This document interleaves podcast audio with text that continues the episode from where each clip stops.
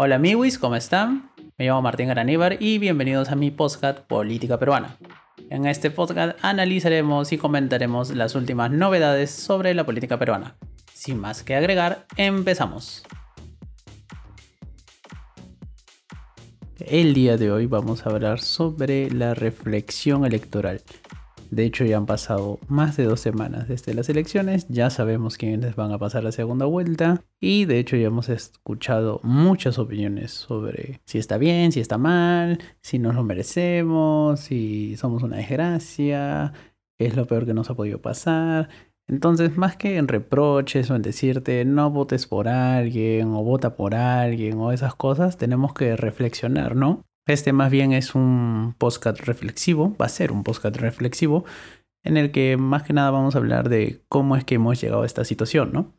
Cómo es que dos candidatos que obviamente no son muy populares y que no representan ni a la cuarta parte de la población son los que han pasado a segunda vuelta y eventualmente uno de ellos, Pedro Castillo Keiko Fujimori, será presidente o presidenta de la República. Entonces, más que reprocharnos es reflexionar, ¿no? ¿Cómo es que hemos podido llegar a este punto, ¿no? ¿Qué significa que estos dos candidatos que son diametralmente opuestos, o sea, se podría decir que es un candidato muy a la izquierda y una candidata muy a la derecha, han podido llegar a esta segunda vuelta, ¿no? Estamos realmente a puertas de una desgracia, pasaremos de Perusalén a Peruquistán.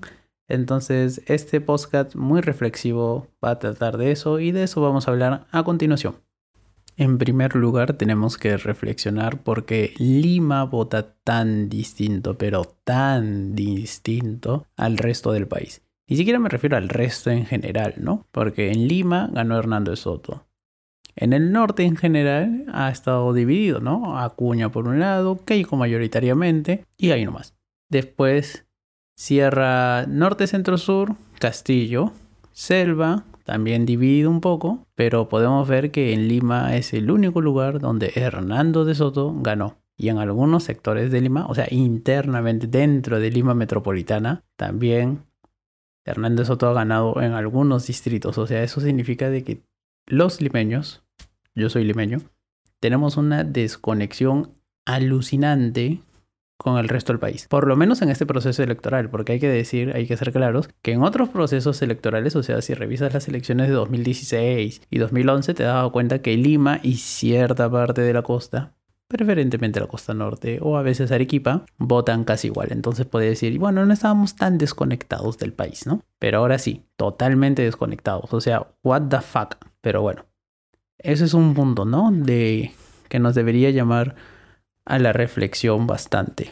El hecho de, estar tan desconectados de la realidad del país, ¿no? O sea, en Lima no es que vivamos en una burbuja, pero parece que ahora con los resultados electorales a la vista, parece ser que sí, vivimos en una burbuja. Entonces, ese es un primer punto de reflexión, ¿no? ¿Por qué votamos tan distinto? ¿Qué es lo que tenemos los limeños que nos hace votar tan diferente al resto del país, obviamente, ¿no? Y de hecho, inclusive con los resultados de segunda vuelta, nos damos cuenta de que Pedro Castillo literalmente está ganando en prácticamente todas las regiones del país, excepto en Lima Metropolitana y el Callao también. Entonces, tenemos que preguntarnos de nuevo por qué la capital vota tan distinto al resto del país. Es importante saber, obviamente, por qué votamos tan diferente. Y para empezar, también tiene que ver algo con cómo hemos visto el desarrollo, ¿no es cierto? El crecimiento económico o cómo vemos eh, la igualdad de oportunidades o es que cómo se nos ha vendido la realidad a la gente en Lima a diferencia de nuestros hermanos en el resto del país.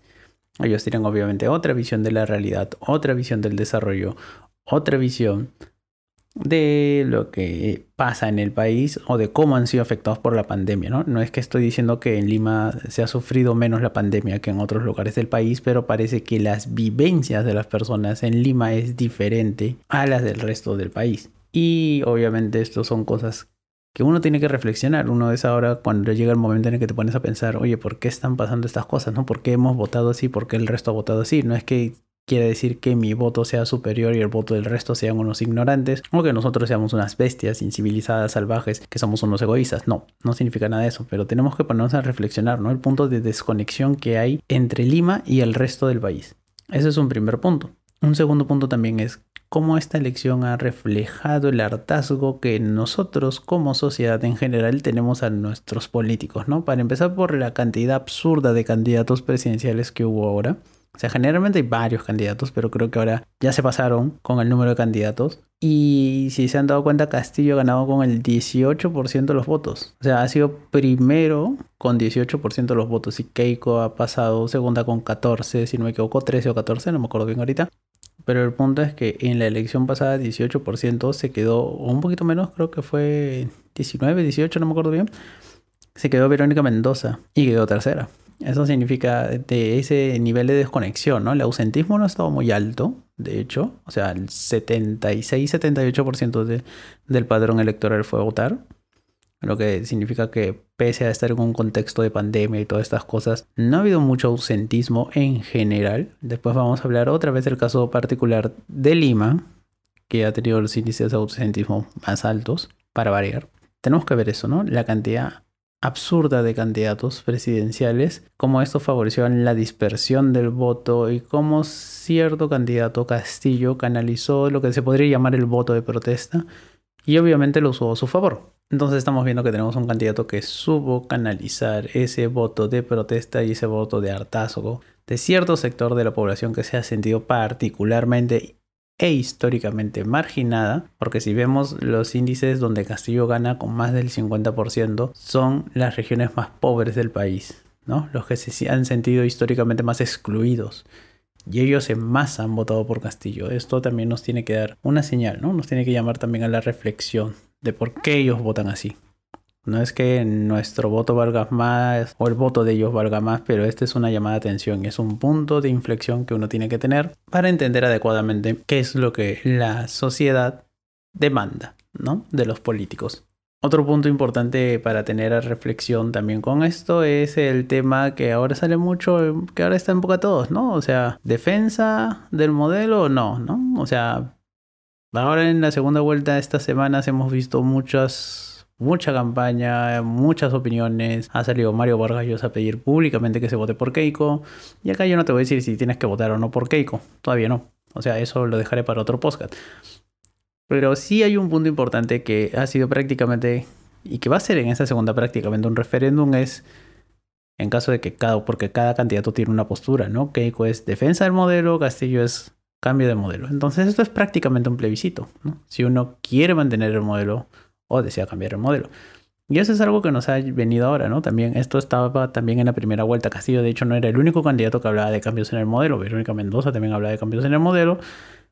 Y obviamente habían otros candidatos, Hernando Soto, eh, Keiko Fujimori, eh, Rafael López Aliaga, ¿no? Que te hablaban como que, bueno, Rafael López Aliaga era un mix, ¿no? Porque él era entre defensa y un pequeño cambio, pero los que eran más defensa eran Hernando Soto y Keiko. Entonces eh, fue un, casi estas elecciones se podría decir que son casi plebiscitarias, ¿no? Entre defensa o cambio de modelo. Y parece ser que una mayoría, pero no se está hablando a favor del cambio de modelo. No del cambio radical que propone Castillo, no de un cambio absoluto, pero por lo menos tiene que haber un cambio. Entonces esto también nos tiene que hacer reflexionar sobre sociedad, porque como ya lo dije, bueno, si sigues el podcast hace tiempo sabes de lo que estoy hablando y si no lo sigues, te invito a escuchar el segundo o tercer podcast que escribí sobre si estábamos en un momento constituyente, ¿no? Y obviamente yo soy de la teoría de que sí, de que estamos en un momento constituyente y de que ese es un momento adecuado para ir canalizando esos pedidos de cambio, ¿no? Tenemos que hacer ese cambio y es mejor hacerlo ahora a hacer el típico error que hemos cometido siempre en nuestra historia, que cuál es? Patear siempre los cambios, patear, patear y patear los cambios hasta que simplemente un día ya no lo puedes patear y te revientan en la cara. Y el mejor ejemplo de eso es la reforma agraria, ¿no? Si no has visto el documental La Revolución en la Tierra, te invito a que lo veas y entenderás por qué. Y si no, puedes leer un par de libros también y entender por qué el tema de la reforma agraria en su momento fue importante, se pateó demasiado tiempo y cuando reventó, reventó y reventó como reventó. Porque la reforma agraria tuvo sus cosas buenas y sus cosas malas también.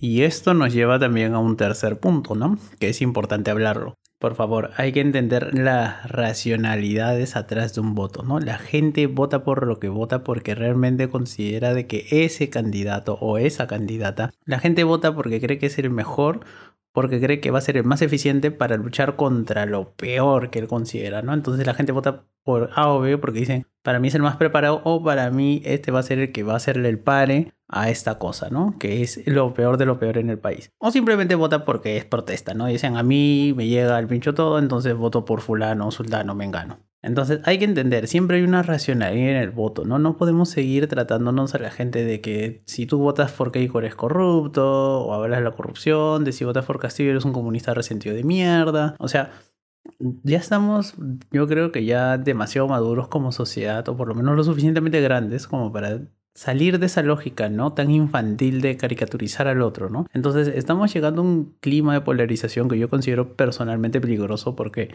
porque prácticamente ahora como dije hace un rato, esto es casi un plebiscito, ¿no? Pero también es un plebiscito sobre los bandos, ¿no?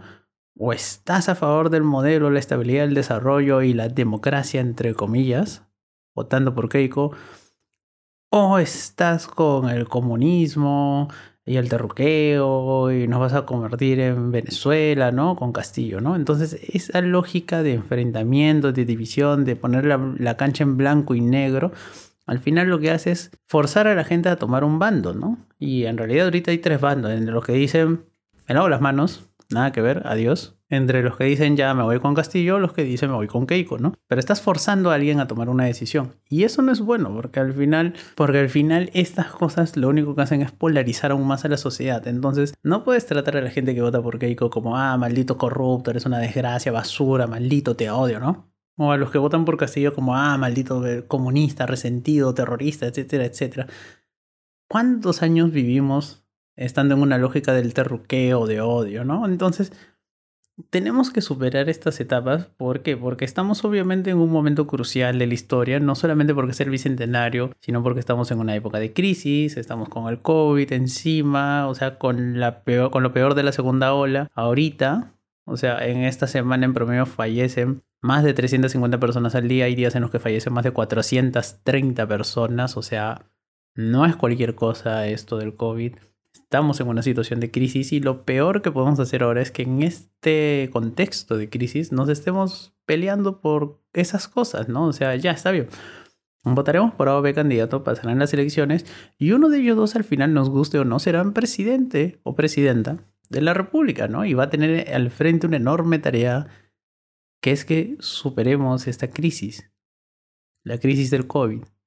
Entonces lo mejor que podemos hacer es evitar este crimen de polarización extrema y por lo menos darle una pausa al que sea el nuevo mandatario, ¿no? O la nueva mandataria. Y tenderle la mano y decirle, mira, ¿sabes qué? Por lo menos hasta que pase el COVID hay que hacer un plan, ¿no? Juntos, todos. Ya después de eso nos podemos sacar la mierda, obviamente, en política, pero mientras tanto hay que trabajar juntos todos. Y esto es súper importante, gente, porque, o sea, no podemos seguir con esta lógica de los enfrentamientos. O sea, imagínate, amigo, y si tú eres alguien de derecha, si me estás escuchando y eres de derechas, por ejemplo, ¿de qué te ha servido tanto terruqueo? Para empezar, ¿no? O sea, te ruqueaste durante mucho tiempo a un montón de personas, eran caviares malditos, sanguinarios, comunistas, genocidas, etcétera, etcétera. Y ahora el que, según la lógica de un votante de derechas, o sea, si tú eres de derecha, según tu lógica, es un chavista. O sea, prácticamente has terruqueado tanto a la gente que literalmente le he dicho, ya, diablo, votemos por un chavista. Y estás frente a un chavista convicto y confeso. Tienes a alguien que se declara abiertamente como marxista. Tienes a alguien que fundó un partido que se declara un partido marxista, leninista. O sea, brother, ahora sí tu pesadilla se ha vuelto realidad, ¿entiendes? Entonces, eso de, terruquear a todo el mundo no te ha servido de nada. Más bien has vacunado a la población contra un terruqueo. Y cuando prácticamente tienes, según tú, a un terruco de verdad con posibilidades reales de hacerse presidente, ya no puedes hacer nada. Es como el cuento este del niño y el lobo. Tanto mintió de que al final, cuando de verdad dijo, oye, ahí está el lobo, nadie le creyó. Y parece que ahora va a pasar así. O sea, piña, pues, ¿no? Y por otro lado, a mí, güey de izquierda, ¿de qué ha servido tanto llamar facha o llamar DBA o llamar este neoliberal a las otras personas para que al final los dentro de los cuatro candidatos más votados, tres sean de derecha, ¿no? O sea, tienes a Keiko, a Rafael López Aliaga y a Hernando Soto. Así, ¿no? Dos, tres, cuatro. Entonces, ¿de qué ha servido todo eso?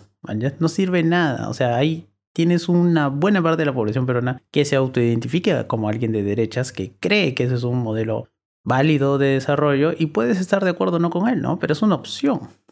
Y es una opción que representa a un porcentaje importante del electorado peruano. Entonces, en vez de estarlos atacando tanto, así como te quejas de que te terruquean a ti, amigo de izquierda, tú también deberías dejar de hacer eso, ¿no?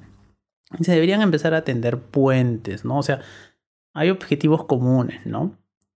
Es más, y es si se logra pactar, se pueden pactar hasta reformas constitucionales, ¿no? O sea, no es malo eso, no es malo pactar, sentarte, hablar con alguien y pactar por lo menos mínimos así comunes denominadores, o sea, un mínimo común denominador para por lo menos superar el COVID sería ya un golazo, así, ¿no? Un golazo de media cancha, independientemente de quién salga presidente, podría aplicarlo ya.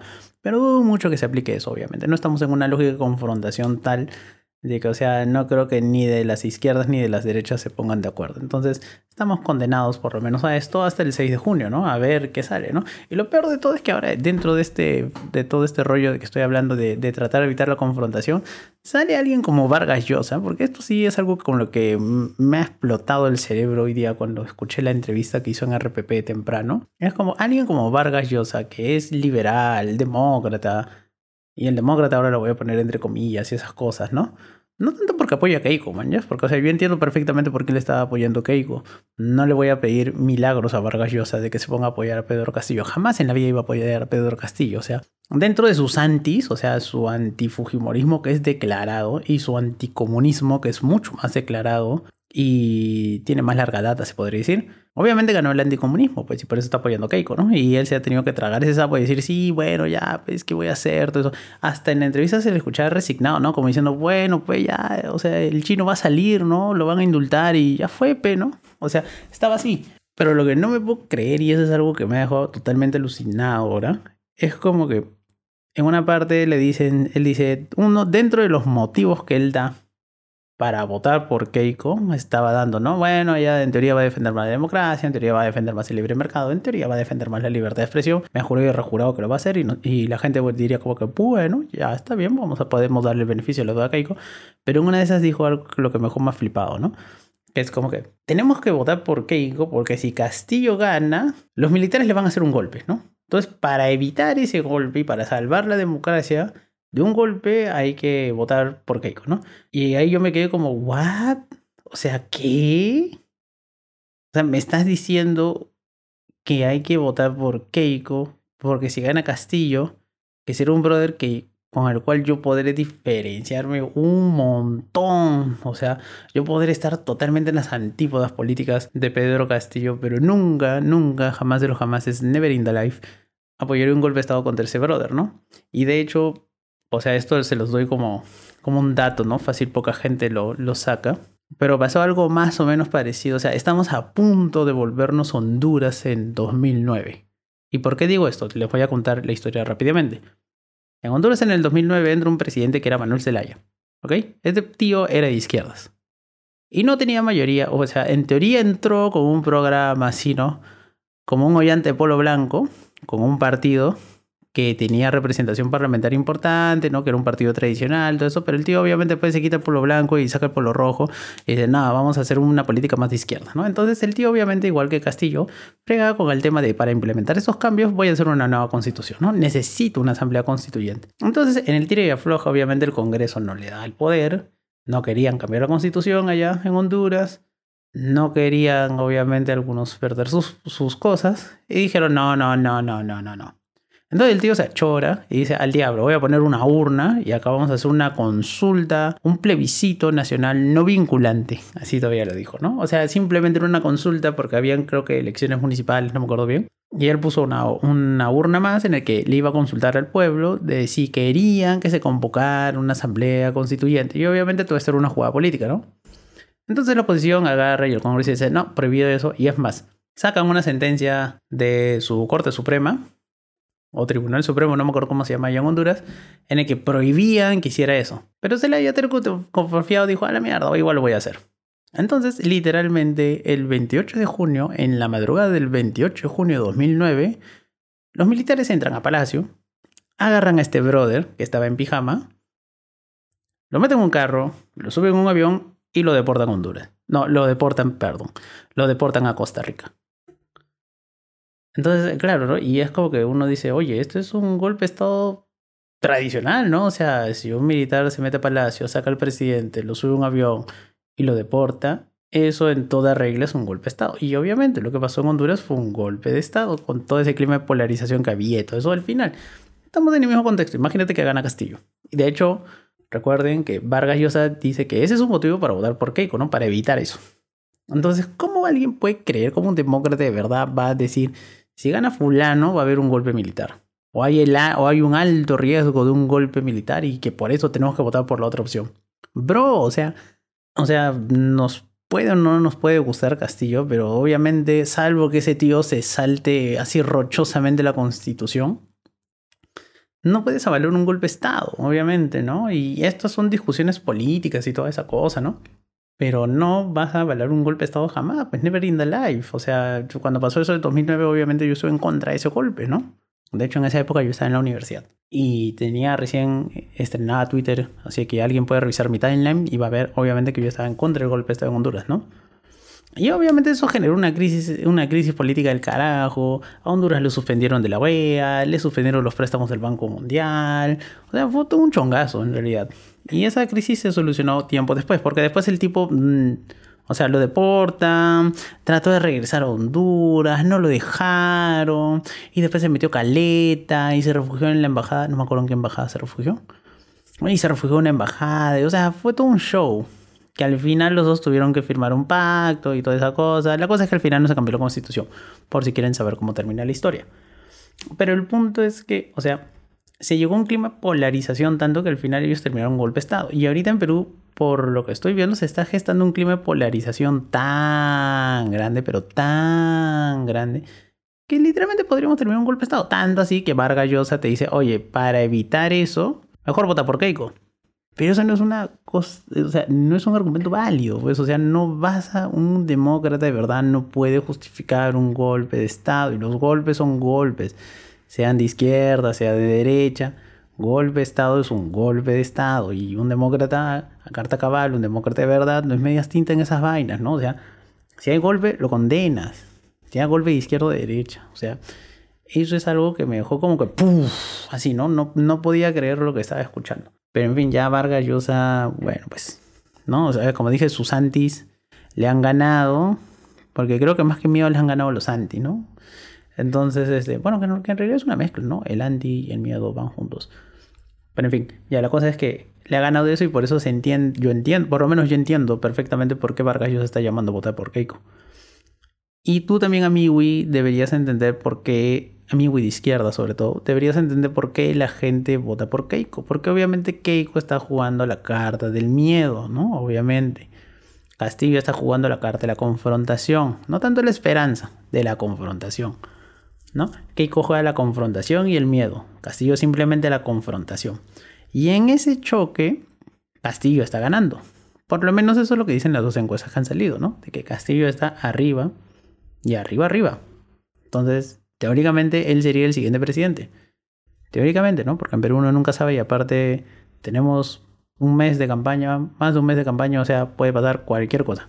Pero volviendo al tema, obviamente, de la reflexión, esto es un punto importante de reflexionar, ¿no?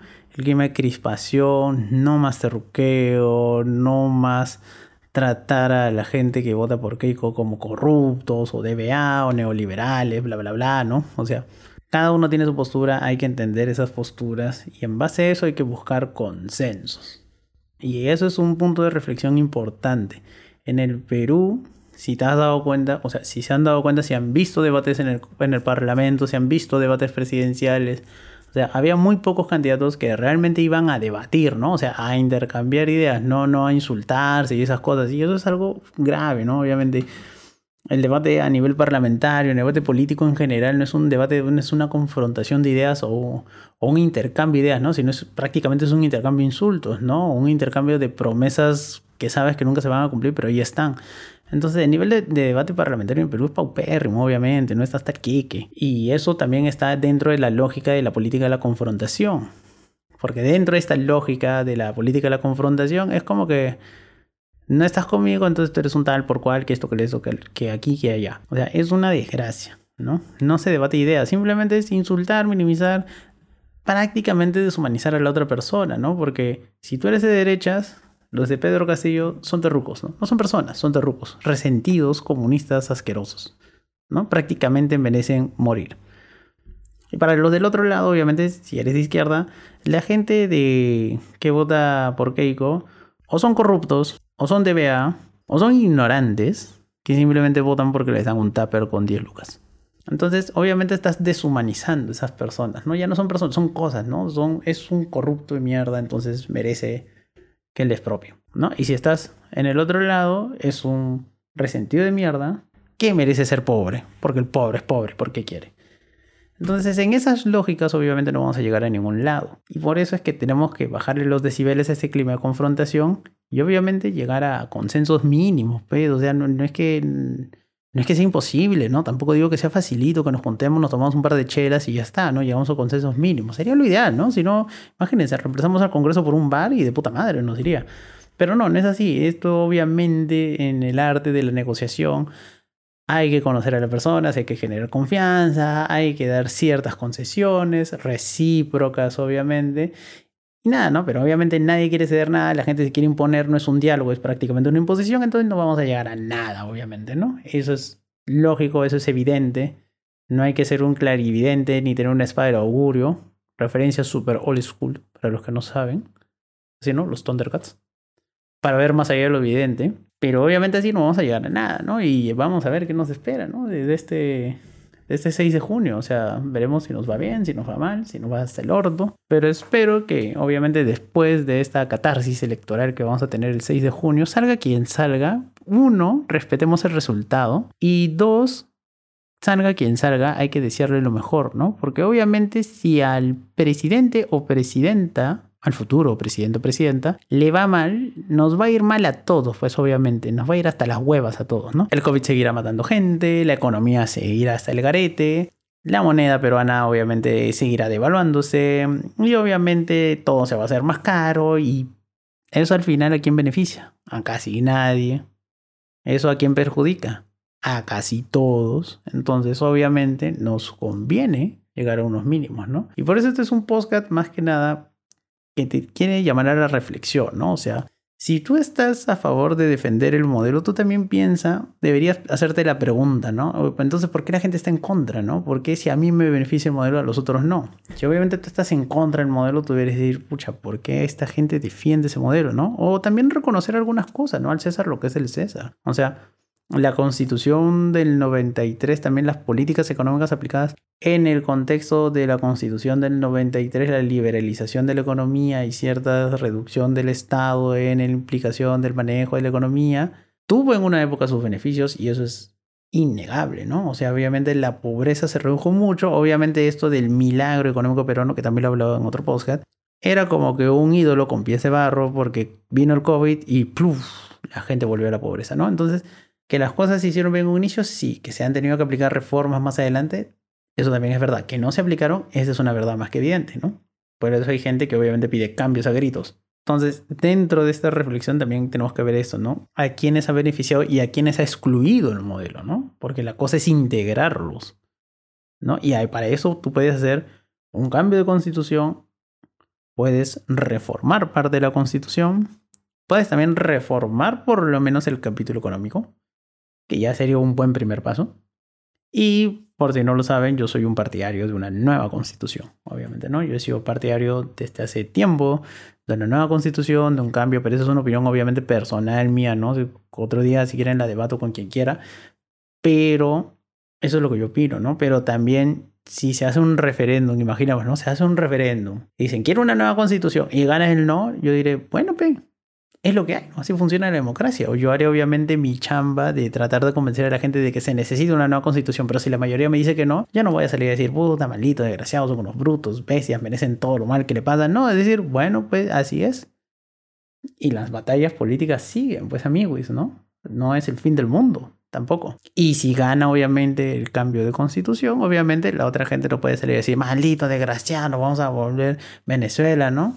Y tú haces ese floro rollo de miedo que te que te mueve un montón y que joroba la paciencia. Casi se me escapa otra palabra, pero no. Y obviamente eso de jugar a las políticas del miedo no sirve, pues amigos, no sirve. Ayuda solamente a crispar todo y recuerden, podemos terminar como Honduras en el 2009, pero eso obviamente depende de nosotros, ¿no? Y hay que evitar, y los demócratas de verdad evitaremos a toda costa terminar como Honduras en 2009. Y bueno, ya se me pasó generalmente un poco, no hablo tanto generalmente. Y ese ha sido el postcat reflexivo de la semana, ¿no? O sea, es un eso es algo importante, ¿no? Es algo que tenemos que tener muy en cuenta qué es lo que ha pasado, qué son las lecciones que nos dejan la primera vuelta electoral, la composición del Congreso también, porque 10 bancadas, pobre presidente el que entre, por favor.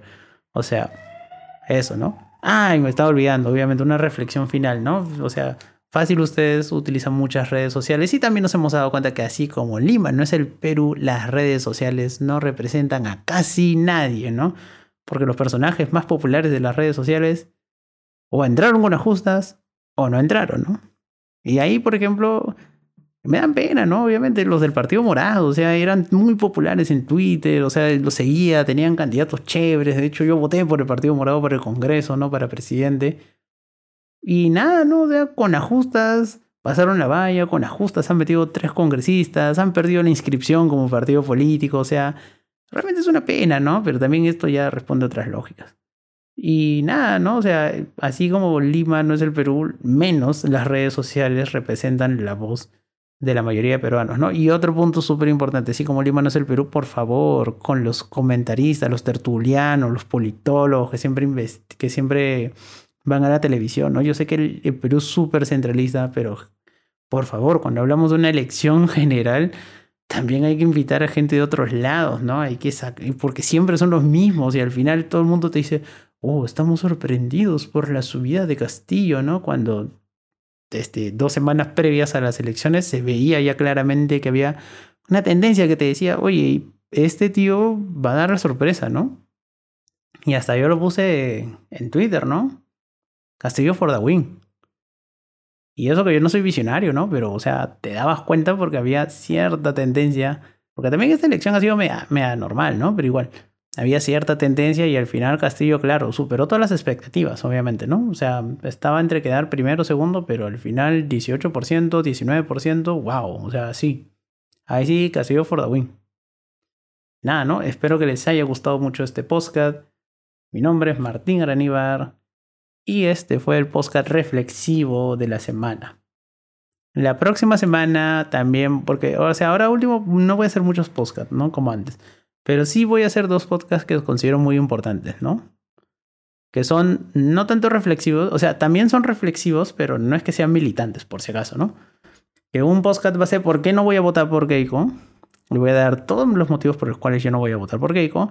Y el otro podcast va a ser por qué no voy a votar por Castillo, ¿no? Por Pedro Castillo. Y también voy a dar todos los motivos por los cuales no voy a votar por Pedro Castillo. Entonces, son podcasts que obviamente no van a ser así ataques, o sea, como he dicho, ¿no? Ataques de, ah, eres un corrupto, eres un resentido, no, sino ataques, o sea, voy a explicar los motivos por los cuales no voy a votar ni por Keiko ni por Pedro Castillo, en los cuales fundamente, no son, son análisis racionales, ¿no? Es decir, yo voy a analizar, y por ejemplo en el tema de Keiko, voy a analizar solamente su acción de ella como política, ni siquiera voy a meter lo que ha hecho el padre, ¿no? O sea, como para que vean así, ¿no? No voy a meterle las cosas que hizo el padre porque yo estoy saliendo de una premisa de que Keiko no va a asumir ni los activos ni los pasivos de su viejo. Y ese es un punto importante, ¿no? Para hacer el análisis de Keiko. Vamos a analizar simplemente su acción como política y la acción en, esto, en este último quinquenio. Y de Castillo igual, ¿no? Vamos a analizar también qué es lo que ha hecho ahora último, desde la huelga de maestros en general, o sea, previo a la huelga de maestros, la huelga de maestros y, lo que está haciendo ahora, ¿no?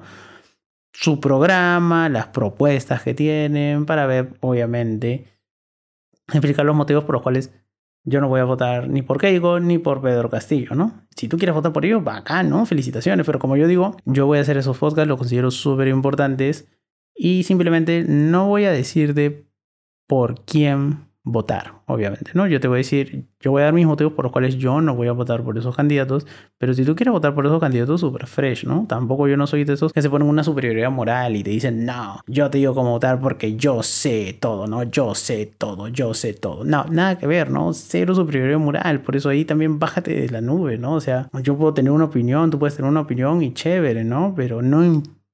O sea, pero no creas que tu opinión es la ya no ya. ¿No? Por eso yo hago estas cosas más que nada reflexivas, ¿no? Y van a, hacerse, van a darse cuenta cuando salga el otro podcast, o sea, el de Keiko y el de Castillo, que también son podcast reflexivos, ¿no? O sea, o sea, van a plantearse una serie de reflexiones y ahí, si tú quieres votar por ellos fresh, ¿no? Yo no tengo ningún problema, porque al final, el 6 de junio, la sociedad peruana va a hablar en su conjunto y decidiremos porque todos decidiremos al final, votemos por uno u otro o nos abstengamos o viciemos o votemos en blanco. Al final lo que hagamos va a decidir quién va a ser el futuro mandatario. Y nada, ¿no? Ese ha sido un postcat un poquitín largo, pero así es la nuez. Así que nada, me despido. Como ya les dije, mi nombre es Martín Araníbar y este ha sido el postcat Política Peruana. Así que nos vemos en la próxima. Bye bye.